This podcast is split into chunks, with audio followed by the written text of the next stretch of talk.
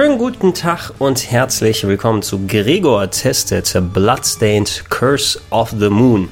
Zumindest ich habe es gespielt auf dem PC, aber das ist ein Game, was es auch noch für viele andere Konsolenplattformen und auch auf Handhelds gibt. 3DS und Vita ist es auch noch parat. Ähm, für die Leute, die es nicht mitbekommen haben, Bloodstained Curse of the Moon ist gerade frisch rausgekommen und äh, ich habe es auf äh, Rocket Beans TV für zwei Stunden angespielt, jetzt noch ein bisschen weiter gezockt und äh, kann euch mal meine Meinung hier vermitteln. Ist ein Game, was recht überraschend angekündigt wurde, also zumindest für die Leute, die nicht direkt die ganze Entstehungsgeschichte ähm, des Titels und der anderen drumherum Titel, die da entstehen, verfolgt haben. Ähm, Curse of the Moon ist ein ja Begleiter-Game. Es wurde Minigame, glaube ich, ursprünglich von den Entwicklern genannt, aber es ist ein ausgewachsener, äh, ja, Retro-like-Titel, Neo-Retro-Titel im 8-Bit-Stil ähm, von Inti Creates und im Speziellen da die Macher, die gerade an Bloodstained Ritual of the Night sitzen. Ähm, Bloodstained Ritual of the Night ist ein Game, was bereits seit mehreren Jahren in Entwicklung ist. Äh, Koji Igarashi, einer der ehemaligen Chefentwickler seit Symphony of the Night Tagen von Castlevania, der früher bei Konami unterwegs gewesen ist. Ich hatte ihn auch schon mal im Interview. Das war eine besondere Gelegenheit für mich damals. Durfte auch schön seine Peitsche damals in die Hand nehmen für eine Fotogelegenheit. Ähm, der hat Konami verlassen vor einiger Zeit und in der ganzen Flut der ja äh, ehemalige Star-Creator, ne, die sich jetzt selbstständig gemacht haben und jetzt bei Kickstarter ein eigenes Spiel finanzieren, hat es auch selber gemacht. Er konnte eben nicht mehr klassische Castlevania-Games bei Konami machen, hat ja sehr viel gerade aus dem, also er hat das quasi zum Metroidvania-Genre ja damals umgebaut, die Serie, die vorher eher Action-Games gewesen sind und dann den Adventure-Aspekt von Metroid dazu bekommen haben, konnte er bei Konami nicht mehr machen, wurde quasi zu anderen Sachen abkommandiert, hat er sich gesagt vor etlichen Jahren, nee, da gehe ich weg und hat über Kickstarter Kickstarter eben gesagt, hey, ich mache mein eigenes Castlevania ohne die Lizenz, aber ich nenne es dafür Bloodstained Ritual of the Night.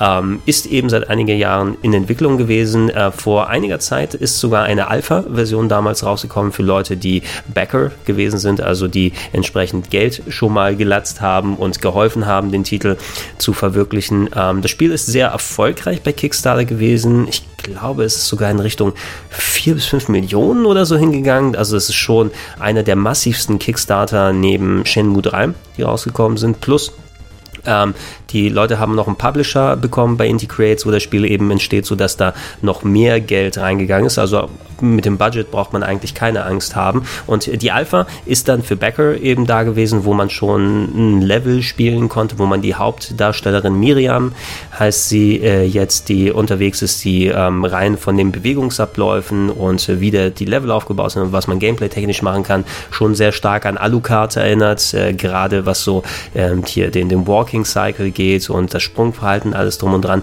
Es fühlt sich an wie eine modernere Version von Symphony of the Night, wie das spielerisch aufgebaut ist, aber natürlich vollkommen mit Polygonenoptik. Und äh, selbst der Alpha, die vor ein paar Jahren rausgekommen ist, war schon ziemlich unterhaltsam.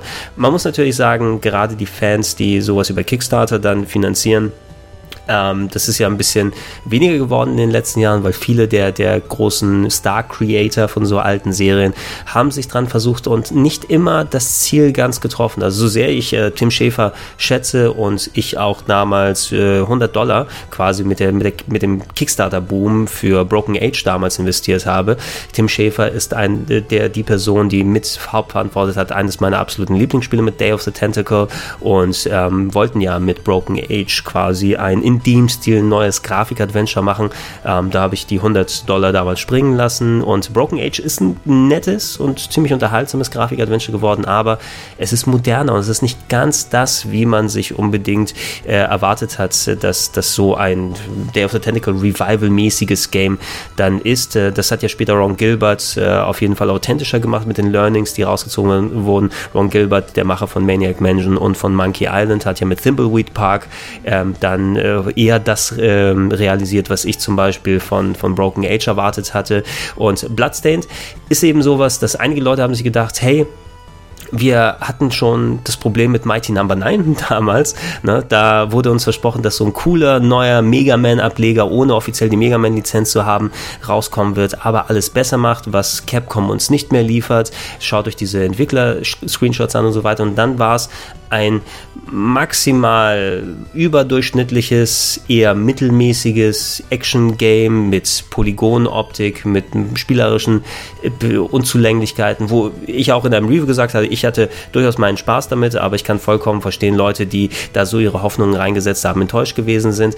Bloodstained von der Alpha aus her, seitdem hat man immer ein bisschen so Trailermäßiges gesehen, sah solide aus, aber ich hätte auch so ein bisschen die Angst gehabt, wenn das dann spielerisch nicht ganz so auf der Höhe ist, dass eventuell da auch so ein Backlash kommt. Und was geholfen hätte, wäre gegebenenfalls, wenn man da noch mal ein bisschen authentischer rangegangen wäre und vielleicht dann 2D-Optik reingepackt hat. Also ich bin immer ein Fan davon, wenn man wirklich gerade so ein Projekt macht, dann muss man nicht unbedingt auf so günstige Polygon-Optik, also in Anführungsstrichen günstige dann setzen, aber das ist das, wie gerade modern entwickelt wird, dann ist man dann wieder schon ein bisschen weg von dem, was, wie authentisch das gewesen ist. Bei Shenmue 3, ne, das wurde jetzt ja auch noch mal verschoben, wo wir dieses Review aufnehmen. Ähm, das sollte dieses Jahr rauskommen, kommt jetzt das nächstes Jahr raus. Da wird ja auch von einer Serie, die früher State of the Art gewesen ist, Anfang der 2000 auf dem Dreamcast, da gab es visuell nichts Besseres auf einer Konsole.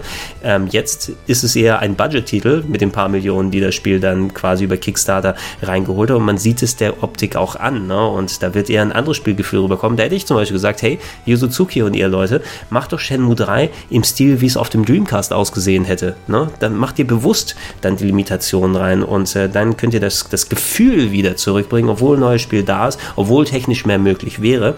Aber dann müsst ihr nicht ähm, auf, äh, ihr müsst nicht konkurrieren mit den 100 Millionen Dollar Games äh, wie Far Cry 5 oder GTA oder Red Dead Redemption und so weiter ähm, und, und da eher mauere Polygonoptik haben, sondern ihr habt einen Stil, auf den er da hingeht. Ne? Und äh, das Schöne ist jetzt bei dem, um die Brücke wieder zurückzuschlagen, bei dem Curse of the Moon, angekündigt war dies als quasi Bonus-Game, als Minigame für die Backer auf einer bestimmten äh, Grenze, aber mittlerweile ist es offiziell rausgekommen, man kann es auch direkt kaufen, selbst wenn man nicht gebackt hat äh, bei dem Kickstarter-Projekt. Ähm, Curse of the Moon ist quasi ein 8-Bit-Kompatible Companion, Ableger-Game von Bloodstained. Das gleiche Franchise, aber anstatt eben den Symphony of the Night Look mit Polygonoptik umzusetzen, hat man sich hier augenscheinlich an Castlevania 3 orientiert. Und äh, ich sage 3 im Speziellen, die Castlevania Games waren ja vor Symphony of the Night wie ich schon erwähnt habe, eher actionbasiert, hatten alle eine schöne Pixel-Optik. Gerade zu NES-Zeiten war es sehr, sehr ikonisch, finde ich, was du vor Castlevania 1 bis 3 gesehen hast, wie die Figuren ausgesehen haben, wie die Level aufgebaut waren,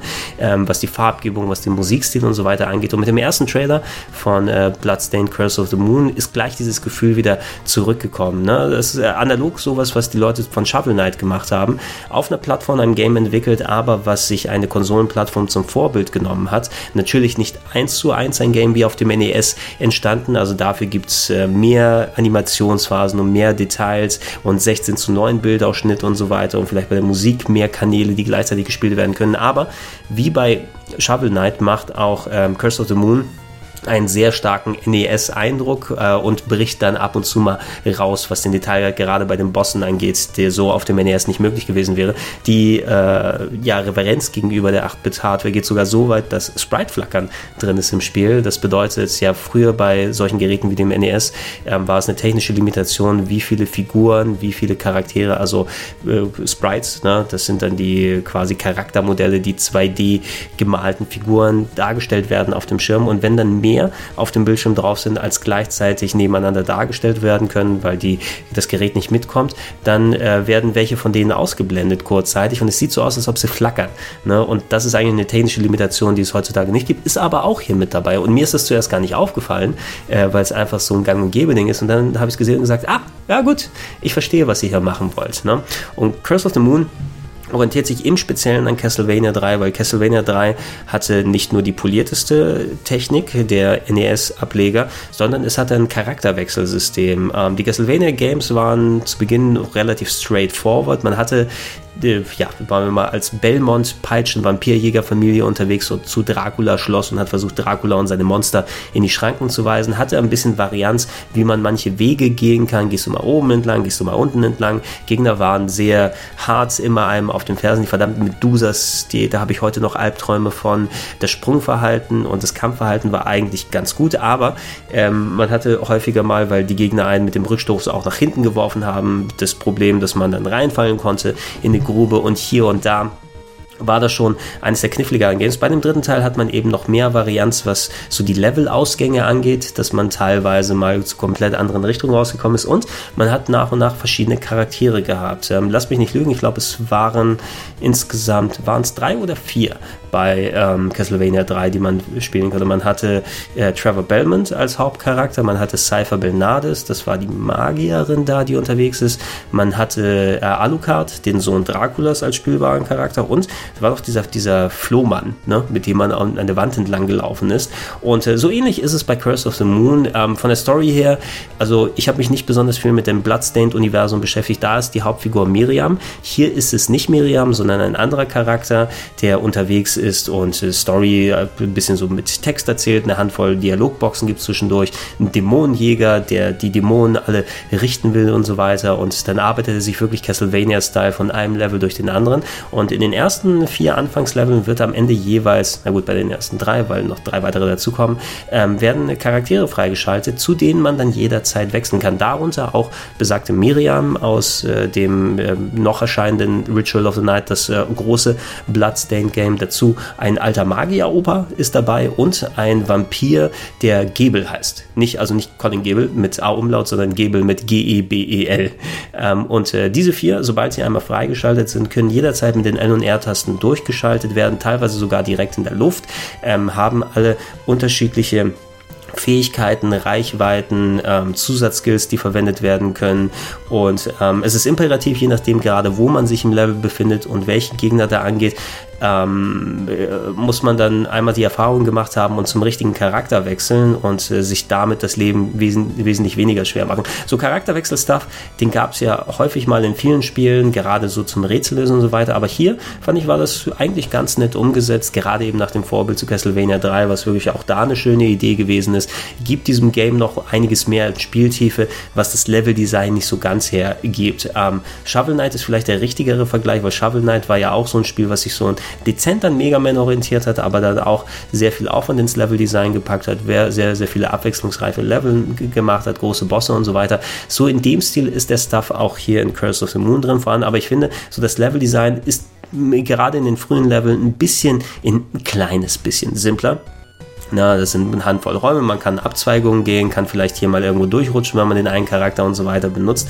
Äh, aber äh, ich hatte das Gefühl, du bist gerade zu Beginn, wenn du die nicht nochmal direkt besuchst und jede einzelne Ecke dir angucken willst und schauen willst, was es da gibt, ähm, hat man die relativ fix durch. Die Bosse sind im ersten Moment natürlich knifflig, aber sehr groß und grafisch gerade schön inszeniert und äh, man hat eher damit zu kämpfen, welcher Charakter ist gerade für welche Phase richtig geeignet, mit wem kann ich wirklich Schaden verursachen, kann ich kompensieren, wenn ich den falschen Charakter dabei habe und nicht mehr zurückwechseln kann und eher so lösbar, weil sobald ich einmal hinter das Geheimnis der Bosse gekommen bin, war es mehr, dass ich die, die Execution, die Ausführung der ganzen Moves und die richtigen Charakterwechsel dann mir drauf schaffen musste, aber ich würde sie jetzt nicht als ultra knifflig bezeichnen, die Bosse. Es wird progressiv schwerer, aber nach ein paar Versuchen sollte man selbst mit meinen mittlerweile nicht mehr so guten Reflexen, selbst ich bin da einigermaßen gut äh, durchgekommen und ähm, ja, gerade nach den zwei Stunden, die ich bei Rocket Beans TV gespielt habe, noch eineinhalb Stunden oben draufschlagen ähm, mit dem normalen Schwierigkeitsgrad,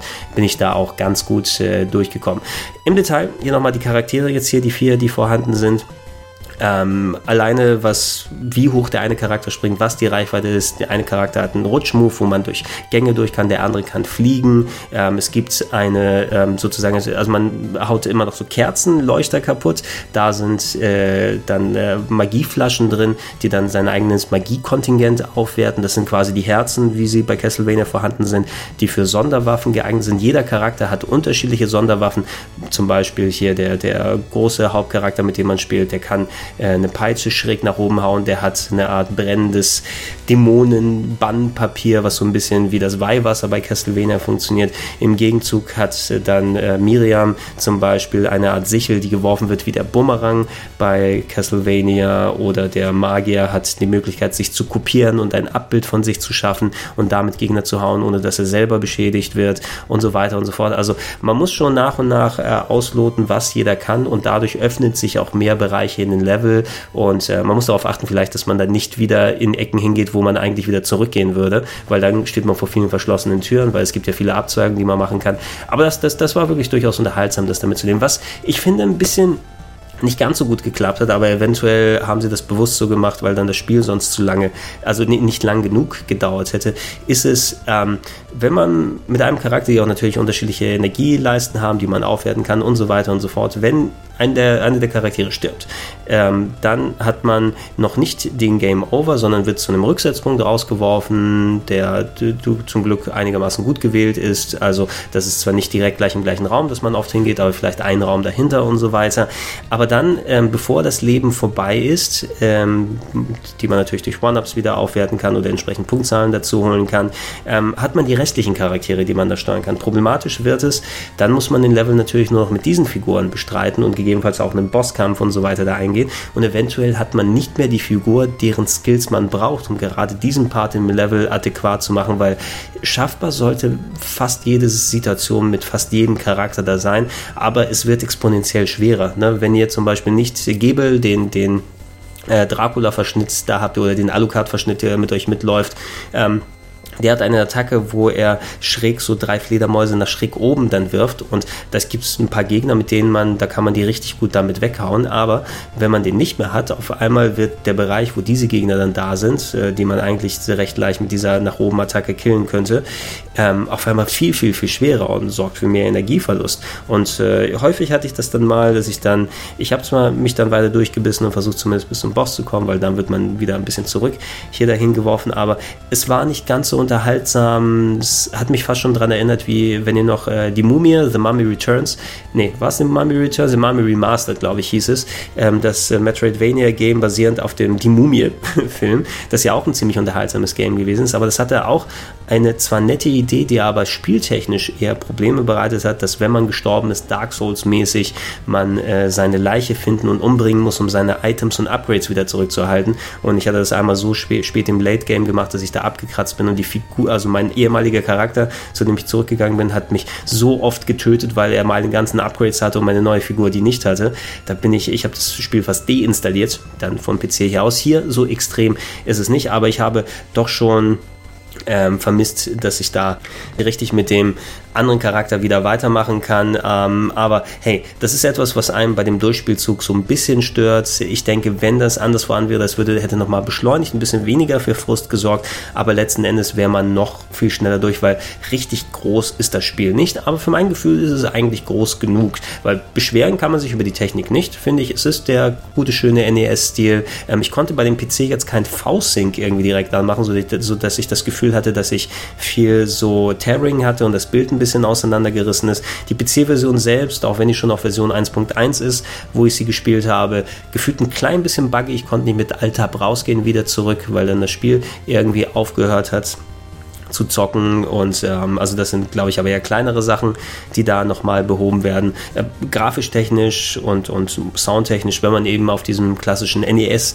Castlevania Stil steht, dann kann man sich echt wirklich nicht beschweren. Die Hauptmusik hat mich merkwürdigerweise an ein altes Lied erinnert von den Army of Lovers namens Crucified, wer diese uralt Schweden Pop-Band noch kennt und das hatte irgendwie so diesen Rhythmus und ich hatte immer dieses I'm crucified, na, na, na, immer die ganze Zeit im Kopf, aber vielleicht ging es nur mir so. Ne? Also immerhin, äh, es zeigt, dass die Musik eingängig ist und schön im NES-Stil, wie sie so hier gemacht wurde. Ansonsten, die Level, wie gesagt, könnten ein bisschen aufwendiger für mein Gefühl sein. Es wird aber sowohl grafisch als auch spieltechnisch nach hinten heraus, wenn man einmal die Charaktere hat und dann noch mehr Endgame-Level kommen. Es wird aufwendiger, es wird kniffliger, es wird visuell abwechslungsreicher. Die Bosse geben einem mehr Herausforderungen nochmal. Die sind sowieso visuell alle echt hübsch designt, aber ich würde sie jetzt nicht auf eine Stufe mit Mega Man-Bossen stellen und auch ähm, Shovel Knight würde ich insgesamt, was so das Gesamtpaket, sowohl Grafik als auch Musik, als auch Level-Design, als auch Bosse und so weiter und so fort, würde ich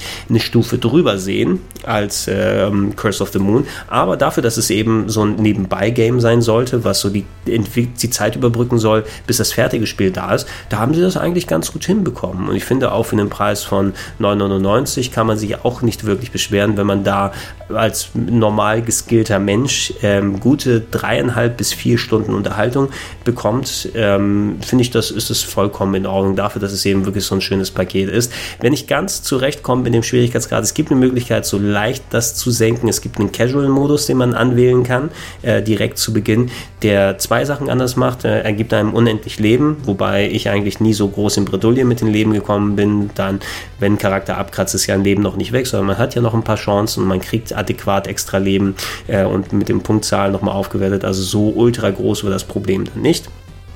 Ähm, aber man hat dann unendlich Leben, sodass man jederzeit dann weiter probieren kann. Und ähm, die, die, äh, der Hits dann sozusagen, also wenn man vom Gegner getroffen wird, ähm, wird man bei Castlevania spielen und hier auch hier ein bisschen nach hinten geworfen. Der wird ausgeschaltet. Ich habe jetzt den Casual-Modus nicht probiert, das waren die Erklärungen, die da gewesen sind, um das Spiel entsprechend leichter zu machen. Was einem natürlich hilft, wenn man getroffen wird und nur ein bisschen blinkt und gleich immer noch an der gleichen Stelle bleiben kann und seine Angriffe machen. Gerade bei Bossen sollte das sehr hilfreich sein, um das da mitzunehmen. Aber es ist eine kleine Hilfe, die man mitnimmt. Und obwohl da Casual steht, können wir wahrscheinlich schon sagen, es ist doch insgesamt wahrscheinlich ein bisschen kniffliger als so durchschnittliche Action-Games und Jump'n'Runs von heutzutage, wenn man die mitnehmen würde.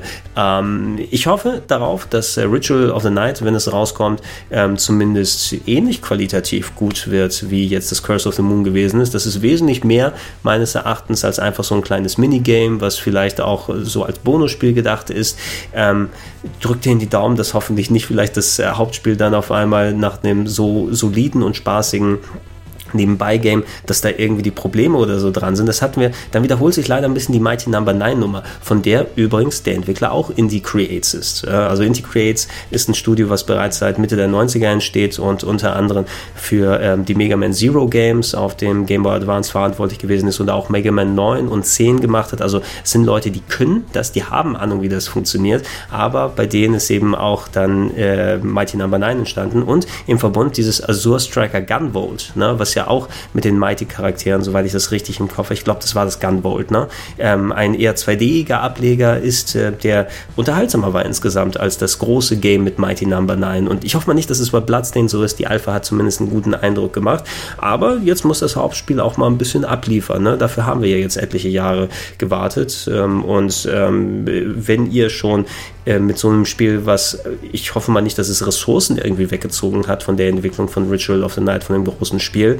Ähm, es muss wohl separat bei anderen Leuten entstanden sein. Wenn es nur das gewesen wäre, was rausgekommen ist, dann hätte sich, glaube ich, auch keiner so richtig groß beschweren können, wenn das so angekündigt wäre und, und so man das mitnehmen könnte. Vielleicht hätte man da noch mal ein bisschen am Umfang schrauben müssen, na, wenn das das Hauptspiel gewesen wäre, weil ich denke, mit Ritual of the Night wird man mindestens das Doppelte bis Dreifache beschäftigt sein wenn man da die, die Symphony of the Night Ausmaße nimmt und das ganze RPG-Element, was hier eben natürlich nicht vorhanden ist, so dezent Upgrades gibt es für die Hitpoints oder für entsprechend sein Magie-Kontingente, aber richtig RPG-Elemente möchte ich es jetzt nicht nennen, vor allem nicht im, im Metroidvania-Stil. Aber, aber, ich kann es empfehlen, ja, als äh, Neo-Retro-Fan, also bis solche Sachen wie Battle Princess Madeline oder sowas rauskommen, gerade mit Fox and Forest ja auch frisch ein Spiel rausgekommen und Curse of the Moon fliegt sich da gut ein. Kein perfektes Spiel, aber schön gemacht und äh, ich würde es empfehlen. So, das war Gregor Tested, Bloodstained Curse of the Moon. Ähm, wenn ihr was beizutragen habt, schreibt es gerne in die Comments rein. Ich würde mich auch freuen, wenn ihr Likes, Daumen hoch und Abos und so weiter, den üblichen Klumpquatsch